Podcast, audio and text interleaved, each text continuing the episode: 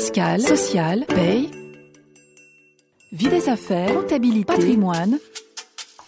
RF Play, RF Play, la chaîne de la revue fiduciaire de l'information à la formation. Les pratiques d'experts. C'est dans un article du Washington Post de 1972 qu'on lit a priori pour la première fois le terme de téléwork.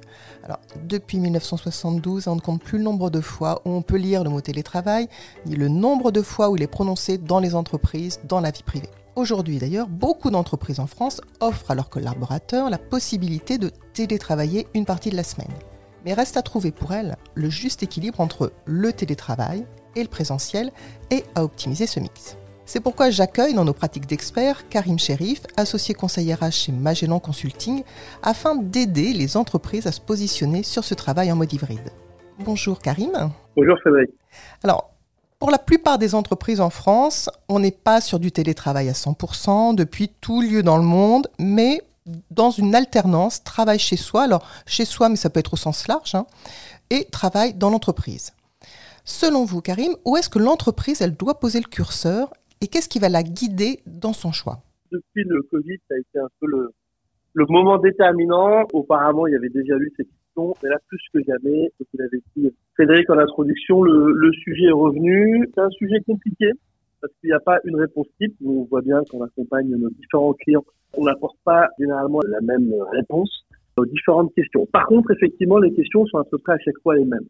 Ce qui est vraiment important, c'est bah, déjà d'identifier, peut-être, et ça c'est peut-être la, la question la plus simple, c'est le nombre de jours. Alors, il y a eu beaucoup de débats il y a encore un an sur est-ce qu'il fallait au final deux jours ou trois jours de télétravail pour les salariés. Aujourd'hui, on est à peu près arrivé à un consensus qui est de deux jours. Aujourd'hui, en France, euh, la majorité des salariés concernés par le télétravail sont dans une logique d'avoir deux jours de télétravail. Alors, vous en trouverez des entreprises à trois, il y en a d'autres euh, à quatre, etc. Mais en tout cas, le consensus, c'est plutôt deux jours. Ça, quelque part, c'est la question, entre guillemets, la plus simple pour l'entreprise. Mais derrière se posent euh, cinq autres grandes questions. Au-delà du jour, c'est du nombre de jours, c'est le pourquoi euh, des trois jours restants. Pourquoi est-ce que je vais au travail? Ça, c'est une vraie question auquel il faut apporter une réponse. C'est pourquoi on va demander aux collaborateurs de venir trois jours au bureau. Et ça, la réponse, on va dire, elle est très très euh, culturelle et dépend beaucoup beaucoup de l'entreprise et euh, du type de métier, de sa culture, de ses collaborateurs. Ensuite, on a une deuxième grande question quand on parle toujours du télétravail, c'est autour du management. On voit bien que euh, manager en mode télétravail, c'est évidemment pas la même chose que manager euh, autour du euh, présentiel. Donc là, c'est pareil, il y a un vrai travail qui est fait pour accompagner les managers à pouvoir eh ben, s'adapter à ce contexte de travail. Ensuite, une troisième grande question autour des modalités. Quelles modalités on apporte à ce télétravail? Des modalités à la fois euh, outils. Hein, quels sont les, euh, les bons outils qu'on va mettre en place pour que, bah, quand on travaille de chez soi, évidemment, on puisse euh, avoir accès à tout ce dont on a besoin pour pouvoir exercer son travail de la même manière que si on était en présentiel. Et puis, travailler aussi sur les modalités euh, d'animation, les modalités de gestion d'équipe, euh, avec quelques questions singulières autour, par exemple, du onboarding, euh, quand on recrute des nouvelles, des nouveaux arrivants, comment est les, les onboard dans le cadre du télétravail. Et enfin, cinquième grande question, c'est toute la, la, logique autour des bureaux. Voilà, donc ça pour les entreprises aussi, donc c'est la dynamique entre guillemets immobilière. Comment ça se passe si on admet effectivement qu'il y a 40% du temps où euh, le collaborateur ne sera pas au bureau. Quels sont les impacts que ça peut avoir sur les bureaux et euh, qu'est-ce que, en termes de politique euh, immobilière, il va falloir modifier. Donc là, c'est vraiment les cinq grandes questions, en tout cas nous, sur lesquelles on travaille avec nos clients. Il y a évidemment encore une fois pas de réponse type, sauf peut-être peut-être les deux jours de télétravail, mais pour le reste, très très contextuel. Et puis ça va beaucoup dépendre effectivement, ce que je disais au début, hein, de la de la culture d'entreprise. Après, ce sera mon, mon, mon, dernier mot, ce qu'il faut toujours garder en ligne de mire, c'est que tout ça, en fait, ça a une finalité qui doit être au service, évidemment, de la performance de l'entreprise, évidemment, et puis de l'engagement du collaborateur. Je pense que c'est vraiment ces deux axes-là qui doivent transcender euh, toutes les réflexions autour du travail hybride et du télétravail. Alors justement, je voudrais revenir sur dans les questions les cinq questions euh, que vous avez que vous avez évoquées. Je voudrais revenir sur le premier point. Euh, ce qu'on peut constater dans certaines entreprises, c'est que euh, pour elles, le télétravail, finalement, peut-être parce qu'il a été mis en place en urgence, mais le télétravail, ça se résume à une partie du travail qui est fait à la maison, une partie du travail qui est fait en entreprise, mais on n'a pas du tout repensé l'organisation du travail. Exactement, c'est le plus compliqué. Euh, vous l'avez dit, Frédéric, je pense que euh, principalement ça a été fait dans l'urgence. Et euh, comme on dit, euh, le télétravail d'il y a deux ans, c'était pas du télétravail, c'est ce qu'on a appelé du télétravail subi. Bon. Euh, là maintenant, il faut s'organiser. Donc, j'ai envie de dire, on est à l'aune de quelque chose de nouveau.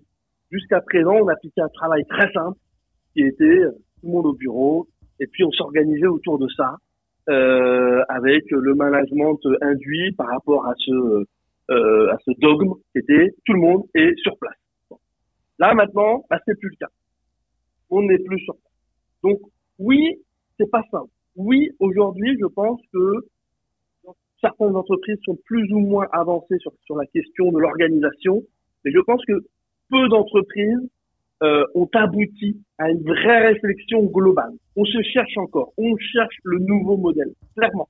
C'est tout récent, le Covid, là, on a l'impression qu'il va enfin, enfin nous laisser tranquilles, euh, euh entre guillemets, euh, là, euh, tout bientôt. donc, on, on, est à peine sorti du Covid, on n'est même pas sorti complètement. Donc, c'est très très récent. Donc oui, vous avez raison. la plupart des entreprises, effectivement, se sont dit, euh, on fait l'accord, on fait les deux jours. Vous avez deux jours, on sait que c'est important. Et d'ailleurs, pour les collaborateurs, c'est important. Euh, quand on recrute, c'est aussi un, un, motif en fait de, de rejoindre telle ou telle entreprise. Hein. Aujourd'hui, on le voit, hein, c'est l'une des, pas des premières, mais en tout cas, c'est l'une des questions de tous les euh, candidats. Comment ça se passe le télétravail, la qualité de vie euh, pro, euh, vie perso, etc.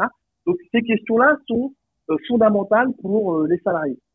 Donc, l'entreprise, voilà, tente le moment d'y répondre, n'a pas encore défini un modèle très clair, la plupart en tout cas. Euh, après, en fait, ce qui est aussi compliqué pour comprendre aussi la, euh, qui se cache derrière. Je pense que le plus compliqué, c'est la dimension euh, définir le pourquoi. Ça, c'est vraiment important et c'est pas forcément simple parce que ça pose beaucoup de questions sur les processus de l'entreprise, sur sa façon de fonctionner, sur les rites de l'entreprise.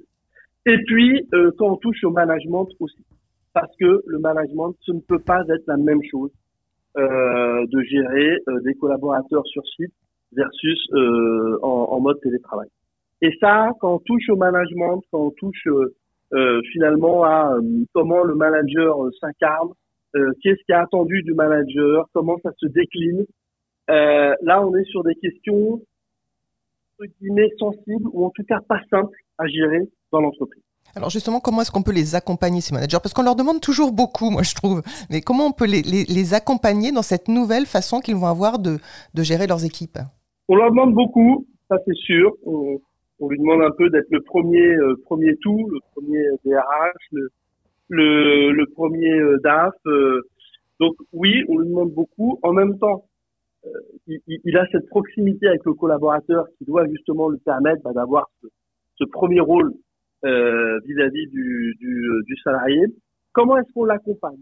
Nous, dans nos démarches, en fait, ce qu'on aime faire, c'est vraiment créer de la proximité avec eux, euh, généralement, on essaie de travailler sur des pilotes, en fait. Hein. Euh, on ne peut pas, évidemment, euh, considérer euh, tous les managers d'une grande entreprise. Donc, on va plutôt choisir une direction, un service. On va vraiment essayer de les comprendre. Et puis, on va identifier ce qu'on pourrait améliorer en lien avec les collaborateurs. Ça doit vraiment se faire en lien avec les collaborateurs. Et très clairement, c'est la technique des petits pas. Voilà, c'est pas le, le, le grand soir, c'est la succession de petits matins qui vont permettre d'améliorer au fur et à mesure ce management, euh, de travailler sur euh, la logique de confiance, de travailler sur euh, la logique de responsabilisation. Tout un ensemble de thématiques en fait sur lesquelles on va euh, les faire euh, les faire travailler, les faire adhérer et puis déployer déployer des nouvelles façons de, de manager les équipes. Mais encore une fois, c'est des choses qui vont prendre du temps. Euh, je crois qu'il n'y a pas d'entreprise qui peut euh, transformer son organisation du travail euh, en six mois ou en une année, surtout à l'échelle d'une grande entreprise. Donc, c'est des choses qui vont prendre du temps. Donc d'abord le faire sur des euh, directions bien identifiées, et puis ensuite généraliser un maximum euh, d'éléments, de bonnes pratiques à toutes les autres directions. Et ça, on croit, on croit beaucoup à cette façon de faire. Voilà, c'est euh, petit à petit euh, de pouvoir, de pouvoir embarquer tout le management, ses collaborateurs sur des nouvelles façons de faire, en montrant à chaque fois l'efficacité de, de ce qu'on propose. Alors, Effectivement, c'est comme vous le dites, c'est euh, un mode d'organisation euh, hybride qui se met en place, qui est encore en train de se chercher, euh, qui va avoir besoin d'ajustements. Alors, certaines entreprises choisissent de le formaliser dans des chartes, dans des accords, d'autres ne le formalisent pas. Mais, en tout état de cause, est-ce qu'il y a une périodicité, alors j'allais dire idéale, mais vous allez me dire non, je pense, est-ce qu'il y a une périodicité idéale à laquelle l'entreprise va se dire, ben là voilà, ça fait X mois, X années qu'on tourne comme ça, on remet les choses à plat et on ajuste? La périodicité, en fait, je pense qu'à un moment donné, euh, tout comme on va avoir le besoin de faire confiance à ses collaborateurs, il va évidemment falloir faire confiance à son management. Et que autant on peut centraliser des grandes chartes euh, globales de fonctionnement du management, autant euh, on peut pas centraliser euh, le détail euh, de ce qu'on attend de chaque manager. Ça n'a pas de sens parce que ça dépend beaucoup des métiers, ça dépend de, euh, du terrain. Euh, il y, a, y, y, a, beaucoup d'éléments euh, où on n'arrivera pas à trouver un facteur commun qu'on puisse centraliser. Donc, pense qu'il faut donner la main aux managers. Il faut vraiment donner la main aux managers. Et c'est à eux, en fait, de déterminer leur cycle. Et à mon avis, le cycle, hein, c'est euh, dès qu'on identifie effectivement des remontées euh, terrain qui sont pas euh, super, ou à l'inverse, qu'on identifie des actions qui ont été menées et qui ont vraiment porté leurs fruits, il faut se réinventer. Je pense que ce qu'a montré aussi cette crise, c'est que la capacité de, de résilience de l'entreprise réside vraiment dans sa faculté à, à constamment essayer de, de, de, de s'améliorer avec les collaborateurs et d'embarquer au maximum euh, toute, toute l'entreprise. Donc le cycle, il doit être celui de, euh, de la bonne intelligence du terrain euh, et puis de se dire voilà ça ça a marché, ça ça a pas marché et du coup on réajuste naturellement les choses. Alors, on, entend bien que finalement le télétravail, même si on en parle depuis longtemps, alors il y a des entreprises qui sont rodées hein, depuis des années, il y en a qui sont venues beaucoup plus récemment en urgence, on l'a dit. Donc on entend bien que finalement on est quand même à l'aune de quelque chose de nouveau parce que c'est pas juste une répartition temps de travail à un endroit, temps de travail à un autre, c'est complètement repenser la façon de travailler, la valeur du travail, le sens au travail. On sait que c'est important pour les salariés. Euh, est-ce qu'il y a une dernière chose, une euh, question à laquelle je vous aurais pas, que je vous aurais pas posé, une dernière chose que vous voudriez ajouter avant qu'on conclue cette, euh, cette interview? Bah, La dernière chose, c'est que euh, ce sont en fait des sujets passionnants. Je pense que depuis très longtemps, on n'a pas été emmené à réfléchir sur notre organisation du, travail. Et je pense que là, on a vraiment une opportunité de, de se dire que on a une organisation du travail en fait Bon, évidemment, il y a, y, a, y a, eu beaucoup de recherches, il y a beaucoup de choses qui, ont été euh, qui ont été impulsées au sein des entreprises, mais disons que la, la, la grande théorie reste quand même euh, euh la théorisation euh, euh, issue des années 1900. Et là, je pense qu'on est à l'aune effectivement d'une potentielle grande réflexion. Je pense qu'on en a besoin parce que le travail d'aujourd'hui, évidemment, euh, c'est pas du tout le même que euh, celui de, ces années-là. Je trouve que c'est très intéressant. Ça va nécessiter beaucoup de force, beaucoup d'énergie, beaucoup de connaissances. Euh, quand on parle travail, évidemment, il faut mixer énormément de, compétences et d'expertise.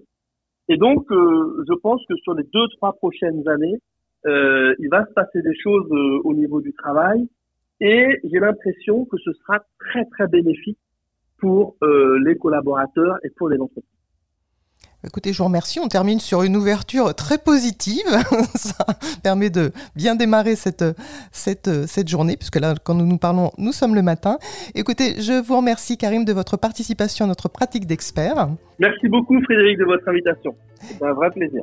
Et je remercie aussi toutes celles et tous ceux qui nous ont écoutés. Et pour mémoire, je leur rappelle que les précédents podcasts sont toujours accessibles sur rfplay.fr, Spotify, Deezer, Apple et Google Podcast. Et à bientôt pour notre prochaine pratique d'expert. Retrouvez tous les podcasts de RF Play et plus encore sur rfplay.fr.